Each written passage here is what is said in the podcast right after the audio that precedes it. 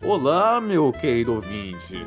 Você está ouvindo mais uma edição do Explica Isso Podcast, com seu apresentador favorito, Miguel, o próprio. Hoje, nessa edição, estamos com um convidado excelentíssimo, um ilustre mesmo. É Henrique Júlio? Júnior. Ah, Henrique Júnior, me desculpe, me desculpe, senhor. Mas o senhor poderia falar, se apresentar um pouco, o que você trabalha, qual, qual, qual é a sua idade? Eu tenho 33 anos. Eu trabalhava de programador. Programador na parte da inteligência artificial do. De uma automobilística que fechou, a Ford. Ah, que pena. Tá, onde, que, onde o senhor trabalhava mais especificamente? Eu trabalhava com a inteligência artificial, eu programava as máquinas pra fazer as coisas. Até o dia que elas me tiraram meu próprio emprego. Ai, eita, gente. Lá vem, lá vem a história. Como que você. Não só eu, não só eu. Como milhares, centenas, milhares de trabalhadores tiveram seus empregos roubados pelas máquinas. Não só Oh, na Ford, oh. como em todo mundo. Aqui, ó. É telemarketing, caixas bancárias, tudo. Tudo tá sendo roubado pelas máquinas, tudo. Agora tem um tal de Wilson, Watson, que criaram aí. Sei lá se é Wilson, se é Watson, não sei. Que, que criaram. Que é- ele faz até lau- laudo médico, laudo médico. E processo jurídico, Médico? sabia disso? Laudo Nossa. médico, laudo médico. Você acha que. Você acha que pode isso? Você acha que pode? O Google também, o Google tá envolvido, tem dedo do Google nisso aí. Também tá desenvolvendo, ó, que- um negócio aí que já consegue editar foto. Também criar Nossa. conteúdo Nossa. jornalístico. Até os jornalistas estão perdendo para os robôs. Eita, gente. Agora como a gente vai fazer? Juiz, médico, jornalista, ninguém tá salvo dessa barbaridade. Nossa, gente. Que barbaridade. Mas, mas senhor, senhor, eu, eu ouvi dizer que, para minha pesquisa também, eu pensei um pouco, que essa inteligência artificial, ela é benéfica. Ela, por exemplo, por exemplo, ela ajuda na eficácia das fábricas. Ela, como não, como não, as máquinas não cansam, é, fica mais rápido a produção e também mais seguro. É, porque as máquinas não, não sofrem machucados. Então, como é que o senhor explica isso daí? Mais rápido, eu não vou mentir que não é. Porque realmente é mais rápido. É porque não vai ter dedo cortado, é, olho furado, nada. Mas, porém, mais seguro não é. Que agora, venha, ve- pense, pense. Você contrata aqui um hacker. Um hacker. Fala assim, eu quero invadir a Crefisa. Como é que você Sim, impede isso? Como é que você impede isso? É, é um bom ponto de se pensar, mas. Você não, você não acha que é um pouco difícil de isso acontecer? Não, criptografia de ponta a ponta ainda consegue cair. Se, se o cara souber, se o cara souber, acabou. Acabou. Eita, é mesmo, né? É. Pô, então, eu fiquei é, sabendo nas minhas pesquisas sobre uma coisa chamada IoT. Que, pelo que eu me lembro, era Industrial Internet of the Things, em inglês. E em português era Internet das Coisas Industriais. E que ela era basicamente um programa que comparava o desempenho, não só o desempenho, né? O desempenho e o armazenamento de produtos que os outros faziam. Quem tinha esse. Quem tinha a, o IoT dentro da empresa podia comprar com outras, não é? Você sabe alguma Sim. coisa desse, desse programa? Você, você podia, por exemplo, você podia é, ter, pegar as informações, claro que se disponibilizadas para você, né?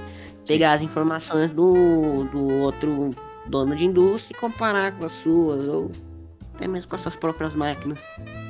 É isso mesmo que você falou. Ah, tá. Então, isso é um- uma grande carta na manga para as indústrias, não é? Que isso facilita várias coisas. Diminui o tempo Sim, de, de resposta do, do- de um fabricante para o outro, por exemplo. É, acho que. Acho que até talvez em algumas situações, mas ela pode pode melhorar o desempenho em geral, né? Você vê o que tá dando de errado, arruma. E Ah. por aí vai. Ah, entendi, entendi. Então, com isso tudo que o senhor falou, que o senhor falou hoje, isso não daria mais empregos para pessoas no futuro, como programadores, talvez? Não para todas as pessoas, mas para umas pessoas, para as que têm mais capacidade nesse, nessa área. É, na verdade não, porque tem muito mais trabalhadores manuais no mercado de trabalho do que os intelectuais, se essa é a palavra certa. Sim, sim, Mas- está certo. Mas, no, mas então, falando no futuro. No futuro, enquanto quando essa tecnologia já for difundida, é, mais pessoas é, vão estar desempregadas ou vão estar trabalhando de fato? Olha, eu não não sei, de verdade, é uma pergunta bem interessante. Mas por exemplo, tudo bem, pode ser ou pode não ser. Mas o que acontece com as pessoas aqui de agora que estão sem empregos? Esse que é o problema. Eita, é verdade, né? Mas, senhor Henrique, pro, pro senhor, isso vai ser uma coisa benéfica? Só é uma igreja de uma porcaria, isso sim. Eita, senhor? Não, tô completamente. Não, não, não, não tô completamente calmo, não. Tô irritado, tô irritado mesmo. Quantas pessoas vão ter que morrer de fome, passar necessidade, pra talvez essa situação hipotética chegar nessa situação? Mesmo assim, você acha que vai chegar mesmo? Você acha que vai chegar mesmo? Senhor, senhor, Quer- não- senhor, até, senhor, você calma, senhor. Você quer, uma, senhor quer uma água? não, eu não tô. Não, não, não. Se a gente tivesse num país de primeiro mundo, lá na Europa, talvez, poderia ser viável. Mas aqui a gente tem nem acesso à educação básica. Acho que a gente vai ter, ter, vai ter condição de viver assim até lá. Eita, mas, mas senhor, isso daí no futuro. O Brasil já pode ter mudado. Mas sei lá, se no futuro mudar, aí eu engulo minha própria língua. Hum, tô falando aqui com o que eu tenho em mente, que eu não acho que vai mudar assim tão cedo não. Então, é. Realmente. O senhor tem um, um pouco de razão. Mas.